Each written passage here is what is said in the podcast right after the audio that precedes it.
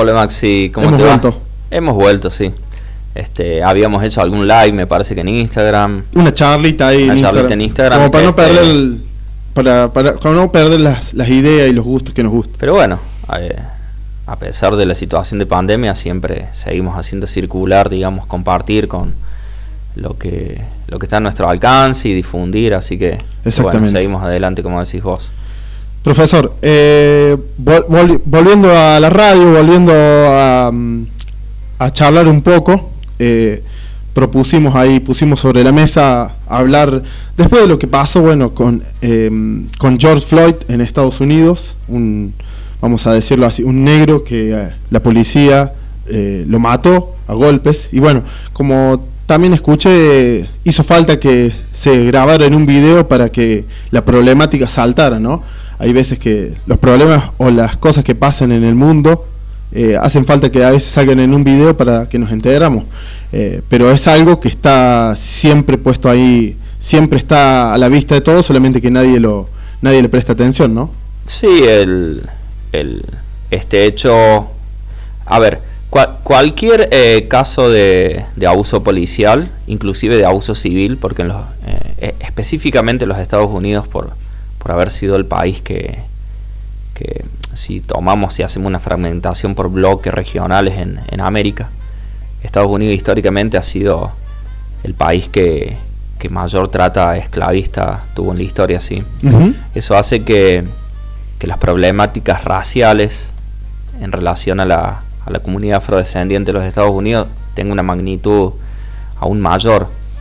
Pero, digamos, la visibilización de este caso específico de George Floyd se ha transformado en histórico porque también eso es lo que pueden hacer los medios de comunicación, lo que puede hacer, lo que pueden hacer los movimientos sociales Sí. lo que puede hacer la gente en general o lo que puede hacer un, un histo- historiador, un, un investigador, es decir, tomar un determinado fenómeno o hecho histórico y transformarlo justamente en un hecho histórico. Si no, hubiera sido como decís vos, eh, que yo creo que lo que vos, la introducción que haces va en, en la sintonía de decir, bueno, esto ha ocurrido y ocurre siempre, pero este caso específico de, George Floyd, donde, bueno, a través de un video se puede ver, y además fíjate que esto ya seguramente ha sido tratado a, a nivel de algún artículo, pero bueno, de- decía que, que no podía respirar y lo, lo- lo dice en un momento, Sí. digamos, de donde se está produciendo una pandemia mundial, una enfermedad respiratoria que genera problemas respiratorios y que la gente muere por no poder respirar. Es decir, que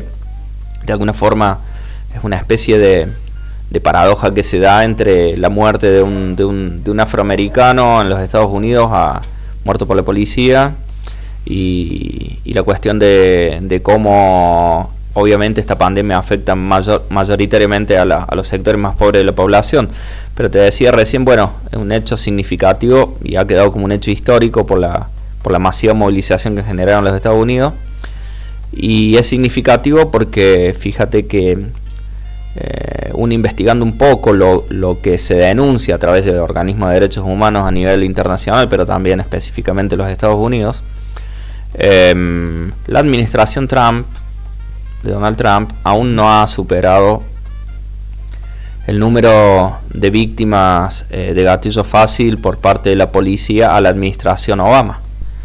Es decir, este, eh, ese, ese es otro punto también siempre a... Es un punto a analizar, digamos. Sí, sí. Es decir, es muy clara la, es muy claro el discurso donde se filtra, digamos, el racismo de, de, de Trump y su administración y, y, y- grandes y amplios sectores de la ciudadanía civil que apoya al Partido Republicano. Pero más allá del Partido Republicano, la, la cuestión racial en los Estados Unidos antecede al Partido Republicano y Demócrata.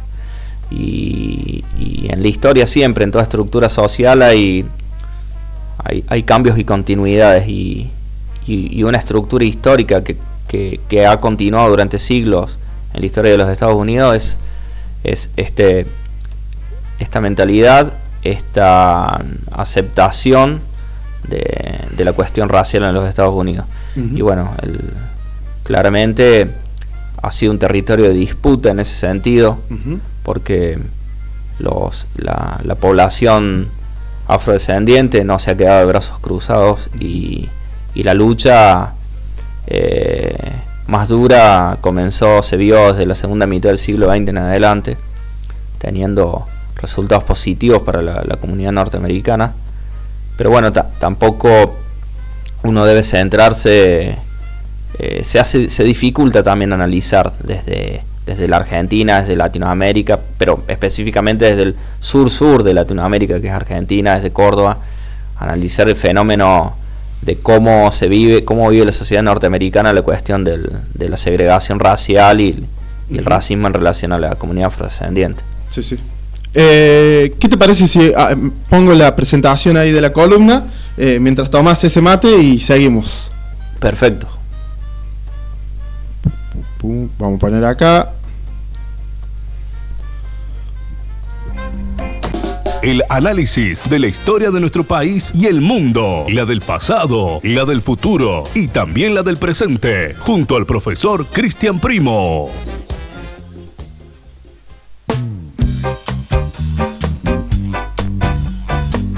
Bueno, después de haber escuchado el inicio ahí de la columna, eh, volvemos. Eh, y bueno, estaba pensando también eh, lo que decías, ¿no? Tuvieron escuchaba y leía algunos artículos, más allá de que Estados Unidos tuvo un presidente negro como fue eh, Obama, eh, también no, reivindicó mucho las políticas en los negros, ¿no? Es una de las cosas que leí y pude ver, eh, más allá de que él era negro todo, pero nunca supo reivindicar sus políticas con los negros, ¿no? Lo, lo que sucede es que que sea elegido un presidente, un presidente negro por primera vez en la historia de los Estados Unidos, como fue con... Muy lindo así a simple vista, escucharlo, verlo. Inclusive fueron ocho años la administración demócrata de Obama. No implica necesariamente que, van a ser respetados los derechos de las de, la población afro afroamericana. De hecho, como te decía recién, el eh, hay dos, hay, hay, hay una serie de, de más que indicios, te diría, los indicios, bueno, se ven en, en reciente decía porque la sociedad civil norteamericana en general y más en la zona de toda la cuenca del Mississippi por haber sido históricamente desde Minnesota hasta, hasta la desembocadura norte-sur que tiene Mississippi hasta, hasta Nueva Orleans en, este, en la Luisiana ha sido es todo un territorio eh, algodonero un territorio digamos de, de plantación y la mano de obra esclava africana, la, trata de esclavos, este, ha estado presente históricamente. Bueno, yo recomiendo leer a, historiadores este, que han trabajado muy bien la cuestión, principalmente en los Estados Unidos. Uno de los más importantes ha sido Eugen Genovese, eh, para la trata de esclavos en los Estados Unidos específicamente. Luego, también por supuesto que siempre recomiendo también a... Hay, hay otros historiadores este, también importantes como Cine, en la otra historia de los Estados Unidos, donde trata muy bien la temática. Es decir, en los Estados Unidos no es solamente la cuestión policial, sino que es también la cuestión civil. Es decir, gran parte de la población civil blanca apoya, digamos, la, la represión a las poblaciones afrodescendientes.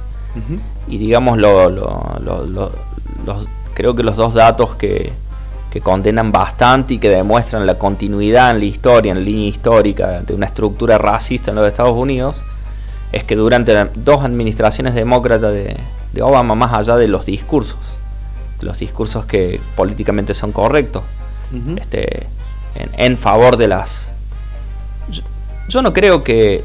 Es decir, yo creo que en realidad que, que Obama y su, y su gente y su grupo este, como también ahora este, hay algunos congresistas jóvenes también dentro del Partido Demócrata que reivindican mucho la, a, las minorías, que ya no son minorías, como la comunidad latina, los afro, son la mayoría de la población norteamericana, entre latinos y, afrodescendientes, superan ampliamente a la población, vamos a decir, estrictamente, entre comillas, blanca anglosajona norteamericana, superan ampliamente. Pero eh, quiero decir que el hecho de que eh, la cantidad de arrestos y gatillo fácil durante la administración Obama superen a la de Trump, creo que Trump no lo supera aún por falta de tiempo. Aún probablemente gane las elecciones. Yo me juego a decir que Donald Trump va a ganar las, elecciones. sí, sí, va a ganar nuevamente las elecciones en los Estados Unidos. Y mm, me hago cargo, por supuesto, en hacer futurología en esto, pero bueno, también hay que jugarse un poco. Eh, creo que em, los dos datos que juegan en contra muchísimo de lo discursivo, de decir yo estoy a favor de la comunidad latina, yo estoy a favor de los derechos de los latinos, estoy a favor de los derechos de la comunidad afroamericana en los Estados Unidos, a que sean respetados, etcétera, como lo decía Obama discursivamente, luego cuando uno mira los casos de gatillo fácil y de represión son tan altos en la administración Obama como en la administración Trump. Es decir, uno, uno dice las cosas y el otro no.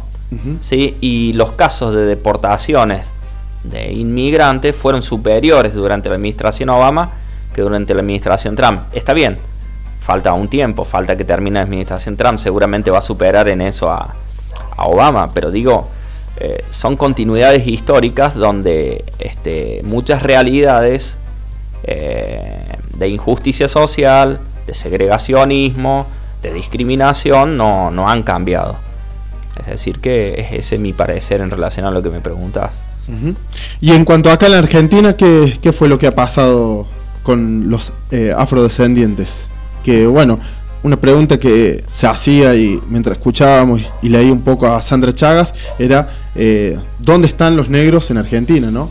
Y ella el ejemplo buscaba el ejemplo de decir, bueno, los negros en Argentina, ¿dónde los puede buscar? Y buscarlo en las cárceles seguramente, eh, porque no lo vas a ver ni en una película, no lo vas a ver eh, ni siquiera, un, ejemplo, un, ejemplo claro que daba, dice, ni siquiera estamos como mucamas ya directamente, nos sacan directamente de cualquier papel.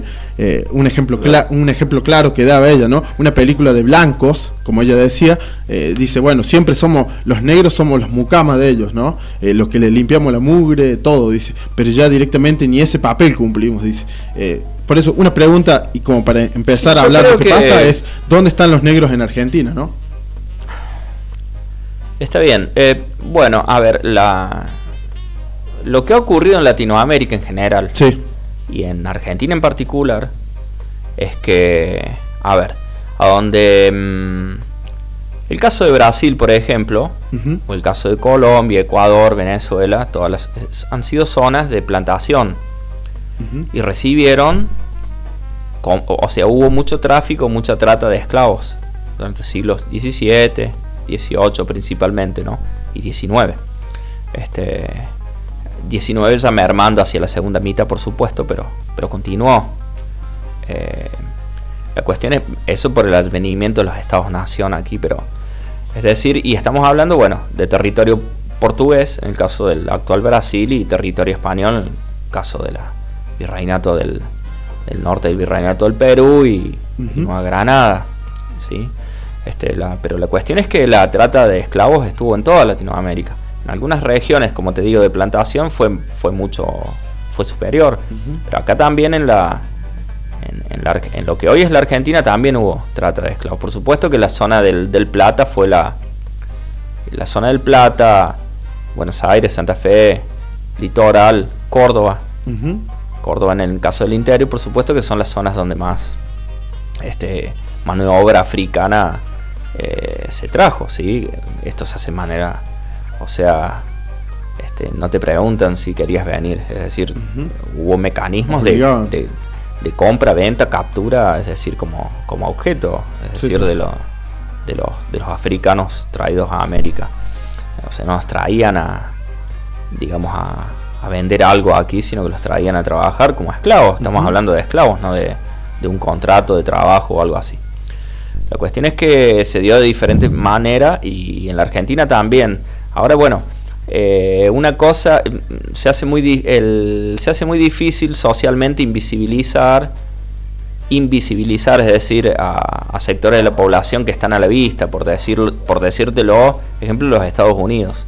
O sea, el segregacionismo implicaba la prohibición para usar baños públicos, restaurantes, bares, café, eh, micros, colectivos, trenes, escuelas, eh, iglesias, o sea, ¿sí? Eh, había para blancos y para negros y lo sigue habiendo, aunque no, no haya un cartel o una ley, pero Eh, está claro que a las iglesias de negros van, van los negros y a las iglesias de blanco van los blancos. Digo, blanco y negro entre comillas, por supuesto. Pero em, en, el caso argentino, digamos, ha habido específicamente un plan de la, de la élite dominante argentina a partir de la segunda mitad del siglo XIX, ya avanzado, ya en el proceso de construcción de Estado-Nación, en, digamos, en, borrar, en visibilizar a los, a los descendientes africanos, a los africanos mismos y a sus hijos y a sus nietos y su descendencia. Se, se va a producir un proceso de mestizaje, pero digamos el, el, gran mito argentino en relación, y en Latinoamérica también, pero el gran mito argentino en relación a los afrodescendientes es que murieron en las guerras, etcétera, y si bien participaron de todas las guerras o conflictos armados que, que lo que hoy Argentina tuvo no, no, no es tan así, hay tesis que demuestran lo contrario.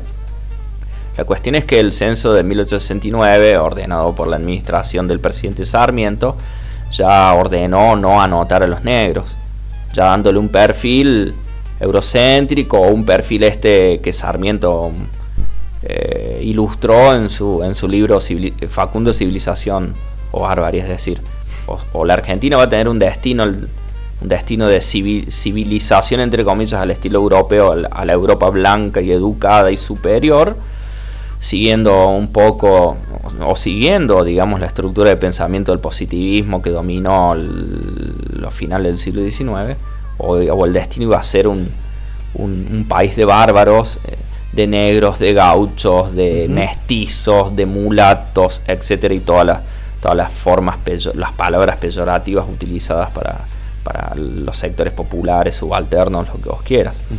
este, es decir, eh, sí me gusta lo de Sandra, este, pero yo creo que trasciende un poco más a esto de que si me dan un papel de mucama o no en, una película, creo que creo que, que bueno, eh, Argentina lamentablemente es uno de los países de Latinoamérica más racistas en cuanto a su sociedad.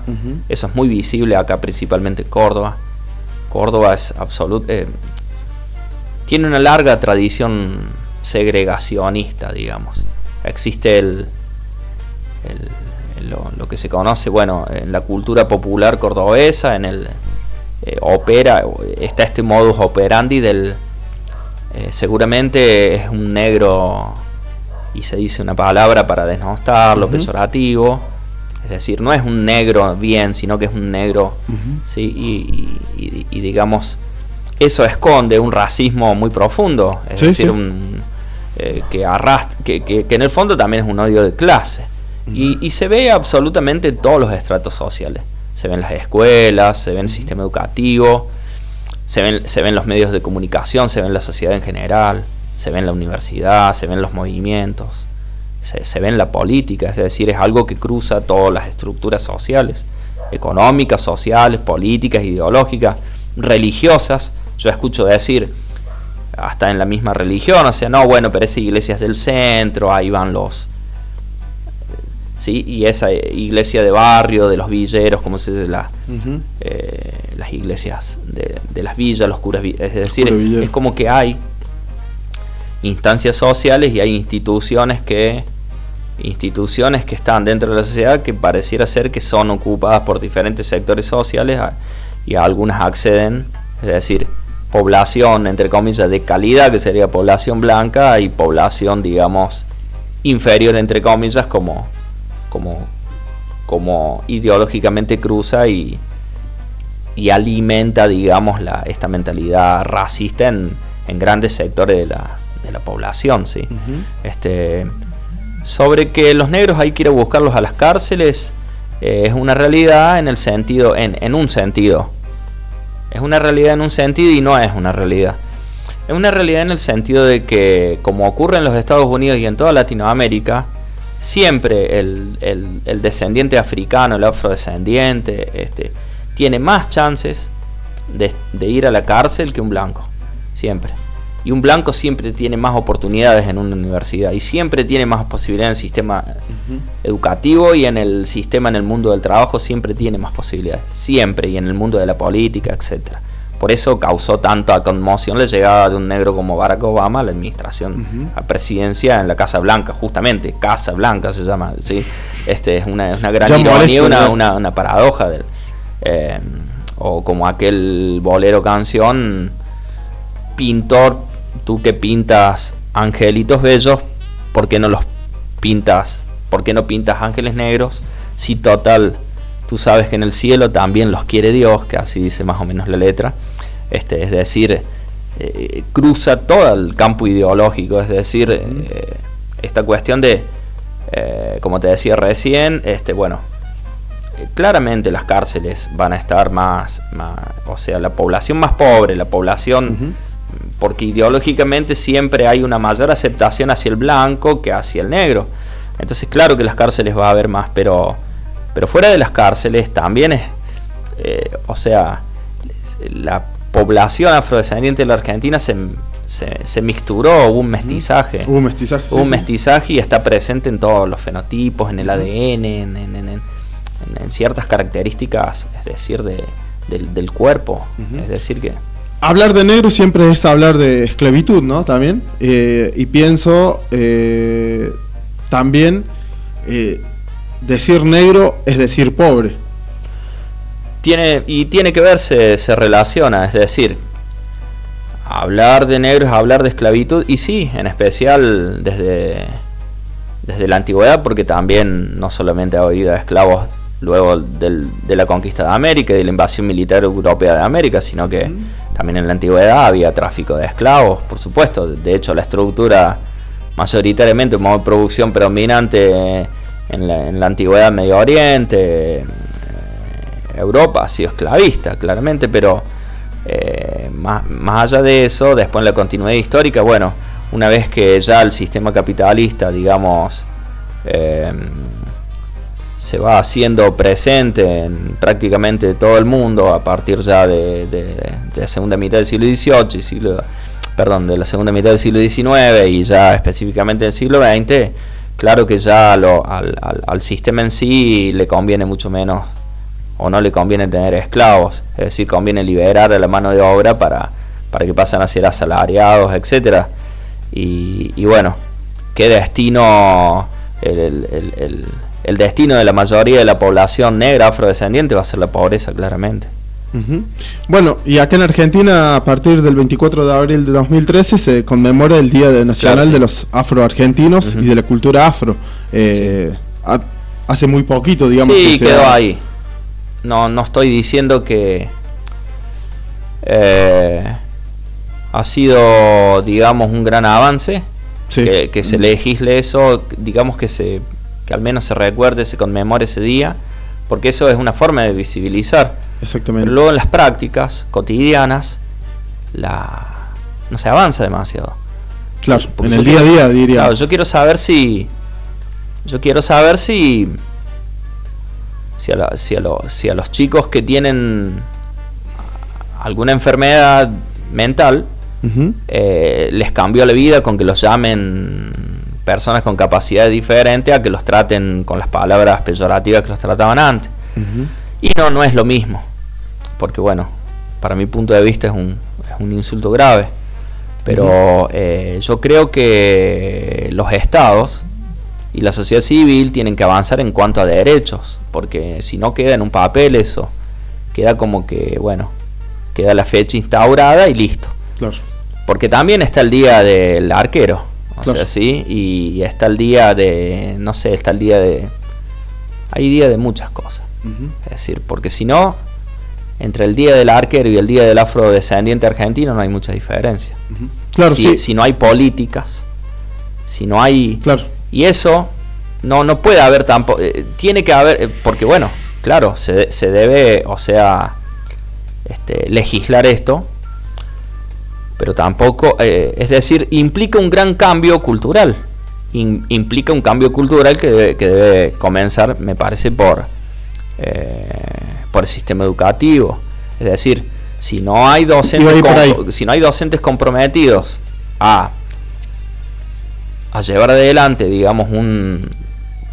Si no se instala en los programas educativos, en los manuales, en, los libros, si no se da la temática de que, de que Latinoamérica y Argentina específicamente tenemos tres componentes étnicos. El pueblo originario, que es el que estaba antes de la llegada del europeo. Segundo, el europeo, que llega a conquistar esta, nuestras tierras. Y en tercer lugar, la introducción del africano. Es decir, somos tres. Pero siempre, digamos, inclusive en los movimientos sociales de reivindicación de los pueblos originarios, se reivindica a lo criollo, al, pueblo originario y en todo caso a lo criollo, entendiéndose lo criollo como lo no europeo, ¿verdad? Pero siempre va quedando, va quedando fuera lo africano, siempre va quedando afuera. Es decir, se avanza, pero en dos tercios, ¿sí? Es decir, eh, bajando la conflictividad entre, entre digamos, eh, la, entre el origen europeo de parte de nuestra población, por inmigración o por conquista, etcétera, y entre los sometidos o dominados que fueron los pueblos originarios. Pero nunca se termina de, de agregar esa otra parte. Y siempre, digamos, termina invisibilizando. Bueno, sí, africanos hubo, pero en Argentina no hubo. Argentina no es Brasil que está llena de negro, Argentina no es Colombia que está llena de negro. ah, fíjate que en Uruguay hay más negro. La gente dice eso. Acá en Argentina no, murieron en la guerra, etcétera. O sea, la tesis de blanqueamiento de la Argentina que, ha sido refutada ampliamente. Eh, pensaba y, reflexionaba eh, a los gobiernos, eh, justamente también una de las cosas que estuve leyendo es de que no, no se estudia cuando se va a las escuelas, por ejemplo, o no recuerdo yo mucho, por ejemplo, de que se hayan hablado de los negros en, en dentro de dentro de la educación, dentro del aprender, digamos, me interesó mucho.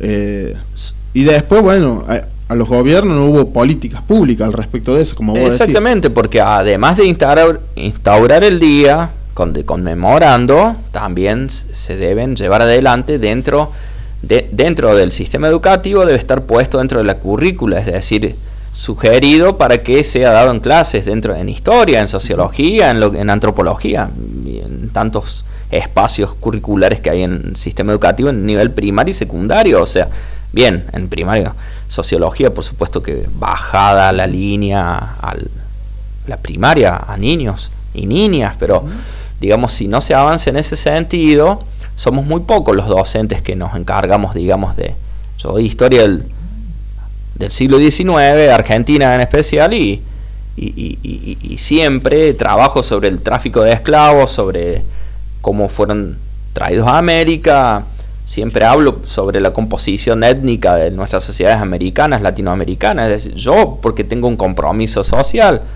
pero eh, va a ser un terrible error en mí creerme que yo con esto estoy, estoy haciendo una revolución, que conmigo, porque soy uno sobre millones, sobre miles de docentes que, o sea, soy yo dando esa temática en particular sobre cientos de docentes que no lo dan. Entonces mi trabajo existe, pero está casi tan invisibilizado como los mismos afrodescendientes. Es decir, lo, lo, principal en esto es que es sentirnos útil dentro de la sociedad como docentes, como como decir me sumo a, luchar por esta causa, pero no creernos en un sentido mesiánico de que nosotros estamos dando vuelta al mundo con esto, porque eso no está ocurriendo. Es una gota, es una gota de agua en un mar. Exactamente, es esa la realidad. Lamentablemente, estos son tiempos para reflexionar. ¿Cuál es el rol de nosotros los intelectuales?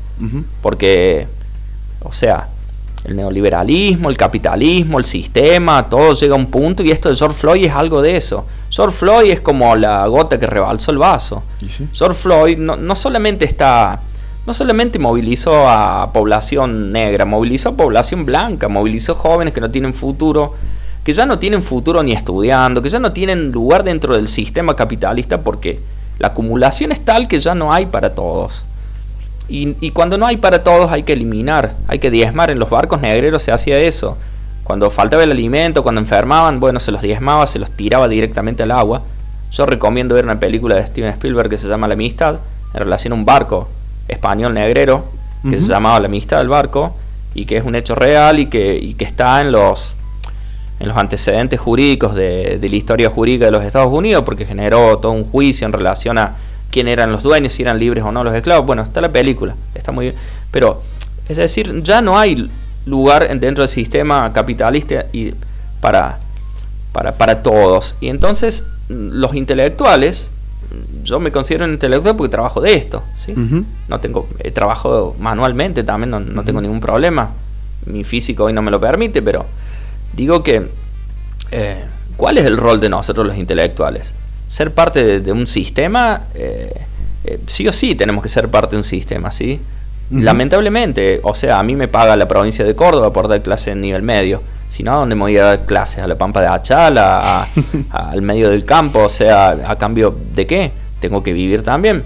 Pero digamos, este, o pertenecemos a un sistema y le hacemos el juego a ese sistema, o realmente tenemos una conciencia, digamos, pero, pero debemos debatir sobre el rol de los intelectuales y salir de los discursos. También un poco, porque el, discurso intelectual da una comodidad, es una zona de confort, digamos, para el intelectual. Uh, cómo habla de historia de los negros, cómo sabe, Qué, qué, bien, o sea, qué bárbaro. Eh. pero bueno, pero luego, luego, eh, de la puerta para afuera hay toda una sociedad donde eh, donde los abusos, en todo sentido, este, porque e, el abuso policial, como en el caso del video de George Floyd, queda a la vista a través de un video, pero el abuso a diario que hay sobre, digamos, sobre los más pobres, sobre los desposeídos, sobre los que menos posibilidades tienen, es, brutal. Es decir, se vio el otro día y por eso yo te digo lo de las continuidades. Hay cosas que no cambian, gobierne quien gobierne. Claro que hay gobiernos que, que luchan más por, por los derechos. Yo creo que el gobierno actual es uno de esos gobiernos que lucha más por los derechos. Creo que hubo gobiernos ante, un gobierno anterior que no, que se retrocedió en ese sentido. Creo que hubo gobiernos anterior al anterior que donde hubo más lucha por, por, por los derechos. ¿sí? Pero lo que creo es que hay situaciones a nivel, porque estamos hablando, tu última pregunta ha sido en relación a la estructura argentina. En Argentina hay continuidades que son, que no hay gobierno que detenga, por ejemplo, las injusticias de, de lo que sufren las comunidades de los pueblos originarios, por ejemplo en Chaco, en el Chaco de Capitanich, o en la Formosa de Infran. Es decir, son provincias prácticamente feudales donde durante, durante ya más, durante siglos, es decir, sigue reproduciéndose el mismo sistema donde de sometimiento y cada vez peor como esos videos que nos llegaron hace un mes atrás o algo sobre las comunidades witches ahí en... Sí, sí. o sea, la verdad que eso es lo que yo te digo, que cuál es el rol nuestro de los intelectuales, además de analizar con palabras lindas y además de llevarnos los halagos de cómo sabe, cuánto sabe, qué bárbaro y todo eso, o sea, cuál es el rol realmente más allá de las investiduras y de los títulos y de, y de colocarnos cosas, objetos para, para diferenciarnos de, eh, más allá de los objetos, ¿sí? O estamos haciendo una religión de esto. Es decir, somos de... Eso es lo que yo creo que, que merece un profundo análisis y que es un análisis en el que debemos entrar sí o sí porque hay urgencias en el mundo. O sea. Eh, bueno, y en cuestión de yendo un poco más acá cerca, eh, Córdoba tiene una mesa afro, ¿eh? ¿eh? que vos, bueno, has participado en algunas charlas, has estado Sí, yo ya a esta altura no sé si la mesa afro de Córdoba es una mesa ratona o es una mesa redonda o una mesa bien amplia. La verdad que no lo sé, porque las fragmentaciones también llegan, llegan a las mesas, a los grupos, a las comunidades, a los, hay, hay, hay ides y vueltas. Sí, tiene una mesa. Creo que Sinceramente sé que hubo problemas intramesa, sé que hay algo, se subdividieron, se fragmentaron por desacuerdos. Habrá habido alguien más negro que el otro, otro menos negro, no lo sé cuáles habrán sido las discusiones, pero esto también implica lo que te decía recién, toda, todo movimiento, todo grupo, toda conformación de sectores sociales que, luchen por la justicia, por la libertad, por los derechos, por los derechos humanos, tienen que estar cruzados por lo solidario y por la humildad. si no hay humildad, no va, no va a pasar más de ser un grupo más donde eh, cada uno va ahí a, a, querer demostrar que sabe más que el otro, en vez de ir a aprender. Yo si voy a una mesa de debate o algo, por empezar descreo de las mesas de debate y en esto estoy de acuerdo como toda la vida que he escuchado Alejandro Olina lo dijo, eh, Alejandro Olina no ha participado en mesas de debates porque no cree en las mesas de debates. Yo tampoco creo en las mesas de debates, pero creo que, que a donde allí hay, si hay una mesa afro, una mesa por los derechos de los pueblos originarios, todo, lo que mayormente tiene que circular es la solidaridad y la humildad porque la falta de solidaridad y humildad son uno de los componentes mentales o sociomentales que hacen que el sometimiento de los pobres, de los negros, de los sea, sea se eternice, digamos, socialmente.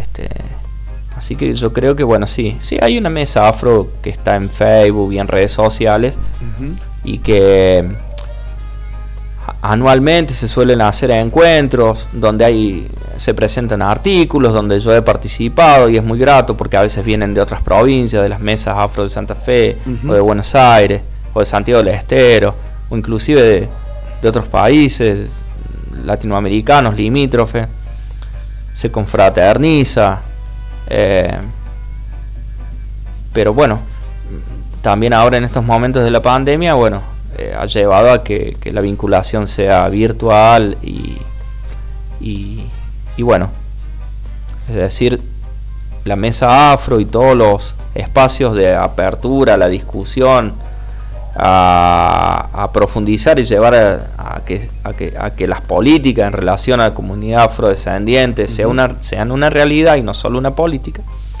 eh, es, digamos, la labor debería ser la labor de todos estos grupos, de los grupos de investigación, de los que investigan, de, los que hablan sobre el tema y de los que tienen cierto poder, porque no es lo mismo yo desde acá, desde un micrófono, desde el interior del interior, a, los que están, digamos, ya en organismos oficiales, trabajando con la posibilidad de llevar adelante y ejecutar políticas públicas en relación a estos grupos. Así que ahí es donde yo digo, bueno, cuál es el rol de los intelectuales en, todo esto.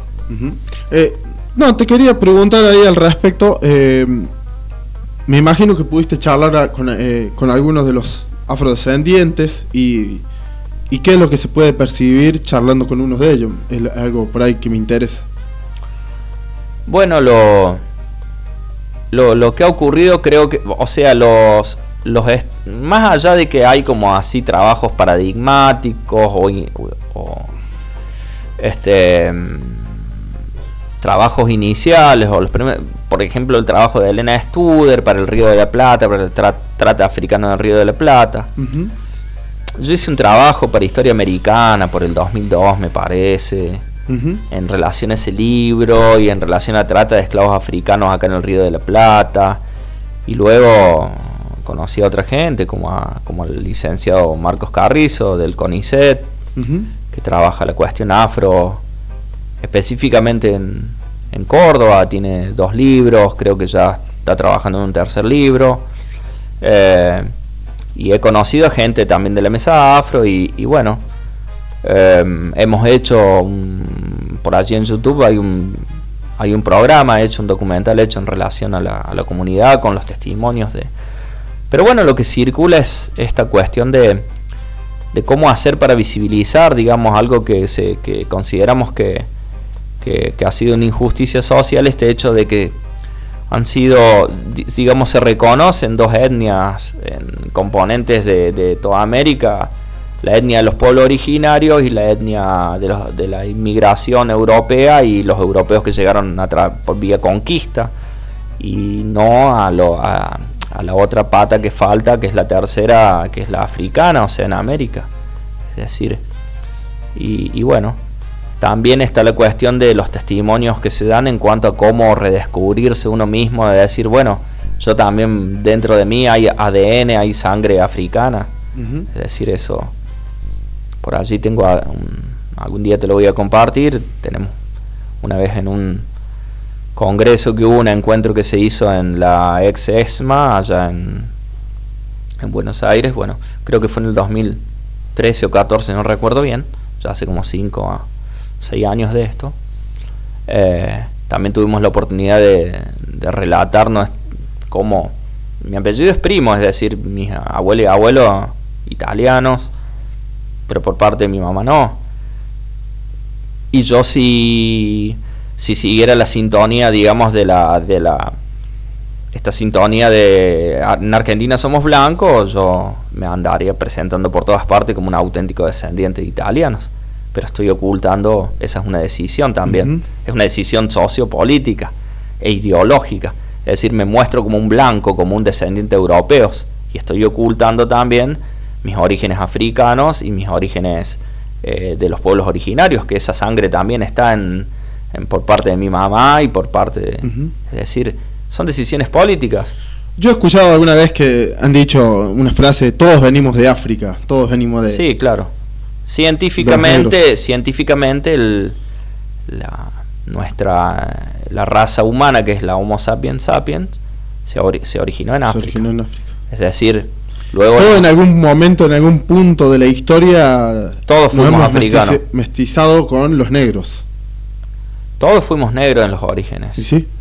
eh, cuando hablamos de los orígenes, entre comillas, porque si no queda con un sentido medio religioso o mesiánico, pero eh, estamos hablando de, de, millones de años de evolución, ¿verdad? Como una especie más dentro de, dentro de los seres vivos que habitamos el planeta. Y bueno, la raza Homo sapiens sapiens ha sido originaria de África y está en nuestro ADN. Hay que ir a hacerse un análisis si uno quiere. Se puede hacer un análisis y ver cuántos cuánto de los cromosomas, cuánto de lo mitocondrial que, que corre por nuestro ADN, por, que, por el ADN que corre por nuestras venas, este tiene de africano. Y en los análisis sale. Excelente. Profesor, eh, pienso, capaz que en una pregunta que siempre nos hacemos cada que estamos llegando al final de la columna es, eh, ¿alguna vez eh, van a cambiar las cosas al respecto de estas minorías? como son los afrodescendientes? ¿Crees que en algún momento se va, se le va, se va a tomar por las astas el tema de, los afrodescendientes?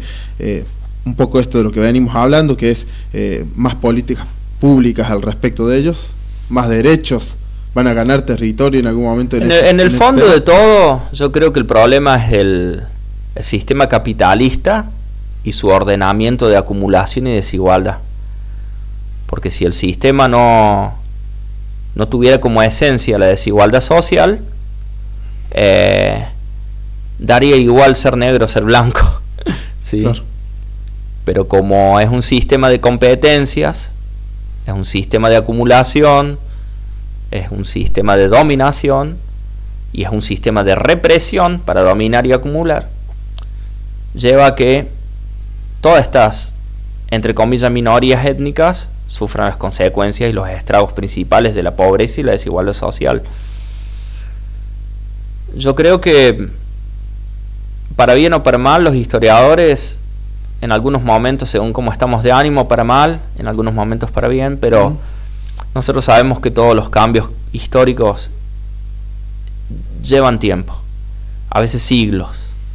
A veces llegar a la justicia lleva siglos, o ha llevado siglos.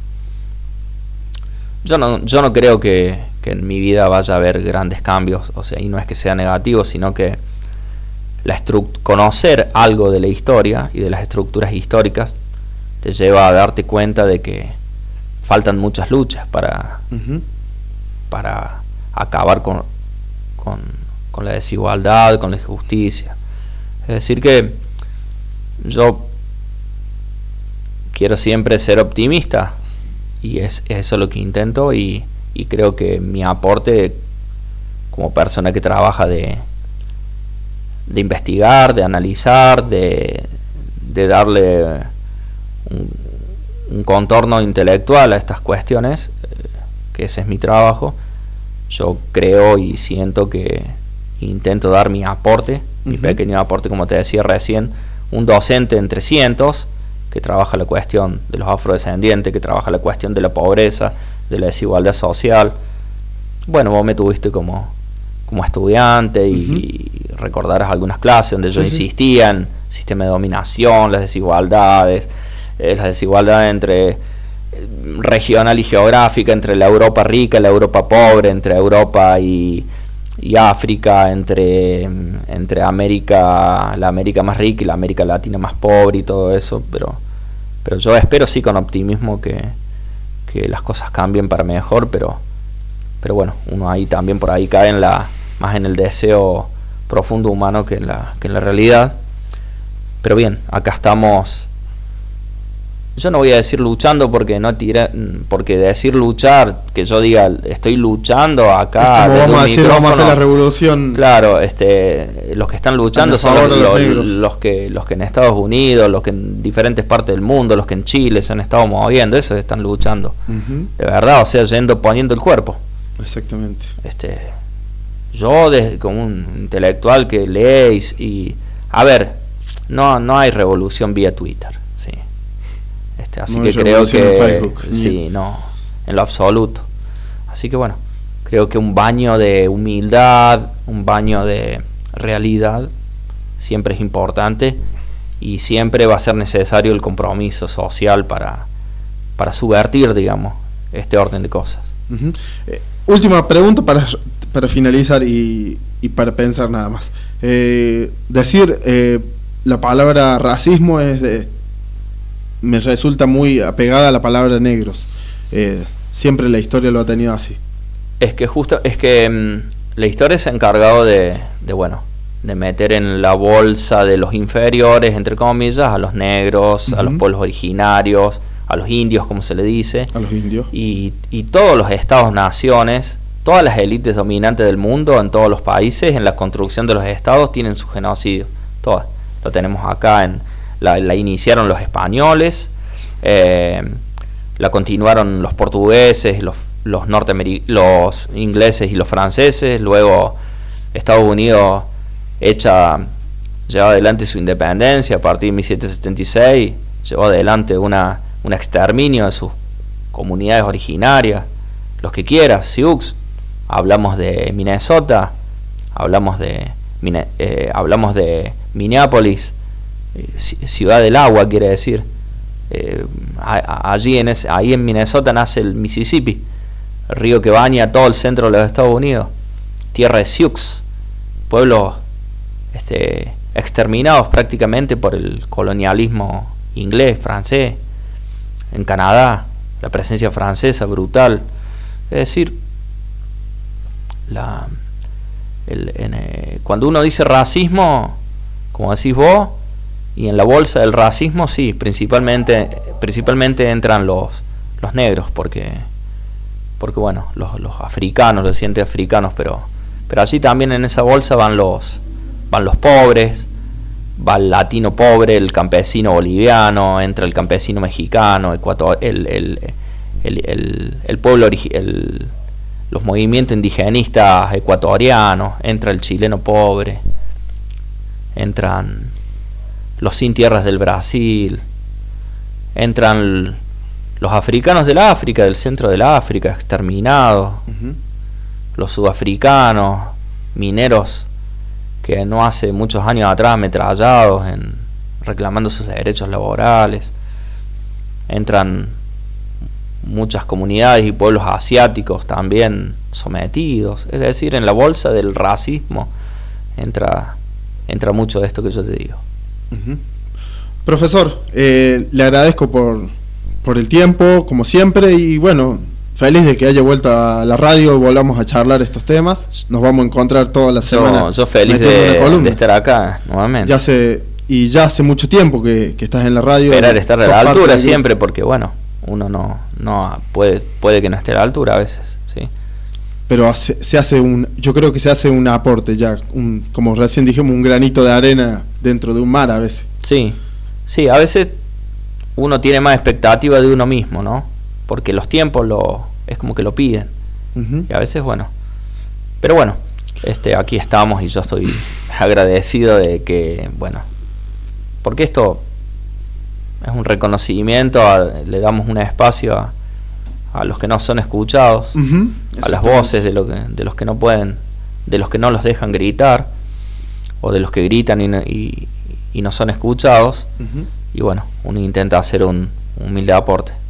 Bueno, y, y como para cerrar esta columna y darle un, un, aporte más interesante desde lo cultural, musical.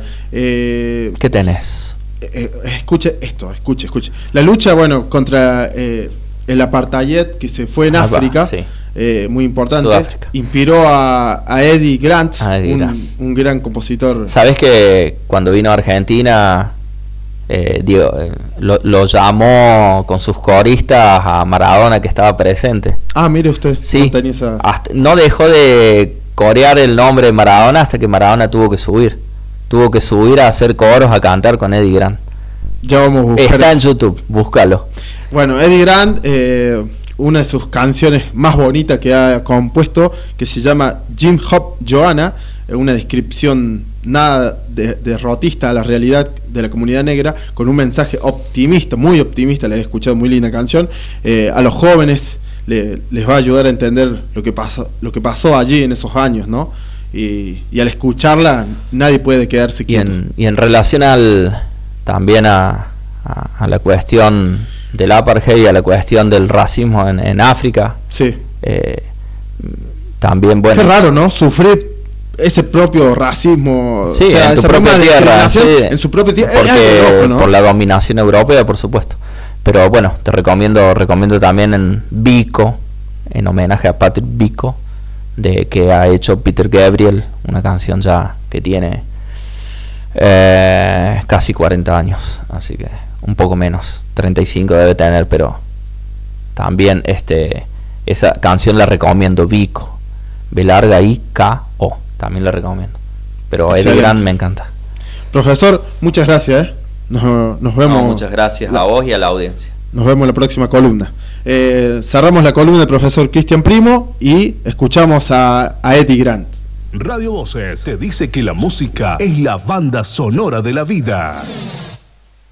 El análisis de la historia de nuestro país y el mundo, la del pasado, la del futuro y también la del presente, junto al profesor Cristian Primo.